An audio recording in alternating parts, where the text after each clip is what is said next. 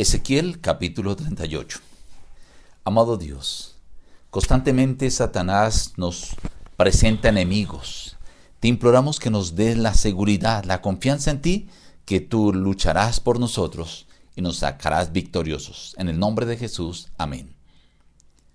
Reciban el abrazo de su amigo el pastor Juan Emerson Hernández y la gratitud por acompañarnos en la meditación diaria de la palabra de Dios. Hoy, aparte del capítulo 38. Pon tu rostro contra God, en tierra de Magot, príncipe soberano de Mesec y Tubal. Tu ejército, caballos y jinetes equipados, una gran multitud con paveses, escudos, armados, con todos ellos con espadas. Persia y Fud, con ellos Gomer, Togarma, muchos pueblos estarán contigo. Subirás tú y vendrás como una tempestad como un nublado que cubra la tierra serás tú con todas tus tropas y muchos pueblos contigo. Y concebirás un plan perverso. Subirás para arrebatar despojos, para tomar botín. Y sobre el pueblo recogido de entre las naciones que se hace de ganado y posesiones que habitan en la parte central del país.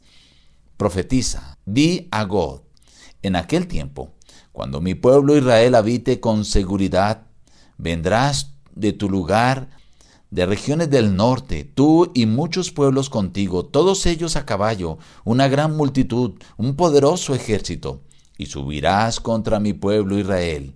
Así será al cabo de los días.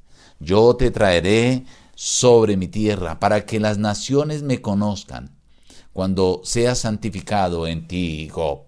En aquel tiempo, cuando venga God contra la tierra de Israel, Subirá mi ira y mi enojo, habrá gran temblor sobre la tierra de Israel, temblarán ante mi presencia, se desmoronarán los montes, los valles caerán, y todo muro se vendrá a tierra, y haré llover sobre él, sobre sus tropas y sobre los muchos pueblos que están con él, una lluvia tempestuosa y piedras de granizo, fuego y azufre. Entonces seré engrandecido y santificado, y seré conocido ante los ojos de muchas naciones, y sabrán que yo soy Jehová.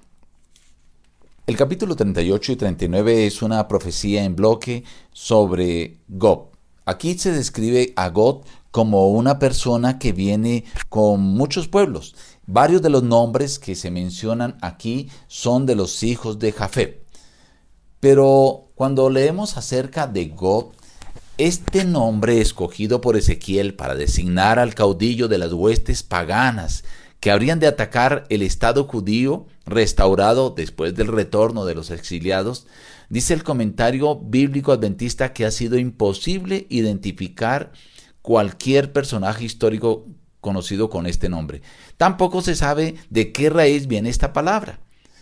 La palabra aparece 13 veces en las escrituras, pero el contexto de los pasajes no proyecta ninguna luz sobre su significado. Muchos han tratado de dar diversas explicaciones porque aquí se menciona a God y Madgod, que también se menciona en el libro de Apocalipsis capítulo 20 versículo 8. Pero las explicaciones que dan no tienen todo el fundamento. Lo que podemos decir nosotros es que este nombre lo escogió Ezequiel para identificar a los enemigos que vendrían después de que Israel llegara del exilio. Y las naciones que menciona allí, bueno, la han, han estudiado y han identificado que estas eran varias de las naciones que estaban al norte del territorio de Israel. Así que no está mal cuando dice, tú vendrás de tierras del norte, con todas esas naciones, indicando que las diversas naciones, los diversos pueblos vendrían en contra del pueblo de Dios. Debemos decir que esta profecía del capítulo 38, 39 era condicional.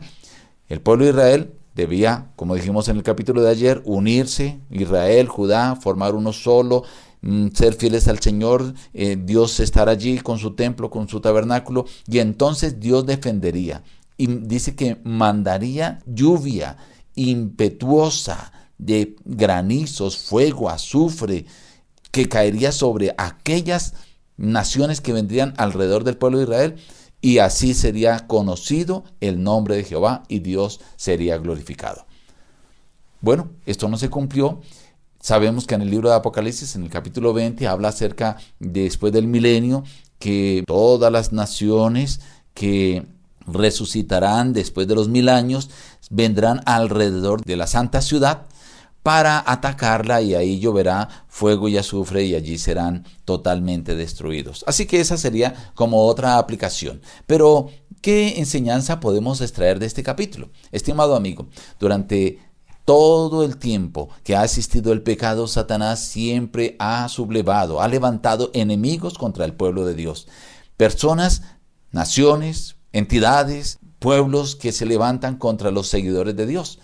Pero aquí vemos que Dios va a defender a Israel. ¿Lo merecía? No, pero Dios lo iba a defender. Si ellos cumplían, si ellos eh, seguían las cosas del Señor, si seguían su palabra, los iba a defender. Y sin que ellos tuvieran que atacar, Dios los entregaría. Dios aplastaría a los enemigos y el pueblo de Dios podría continuar bajo la protección divina.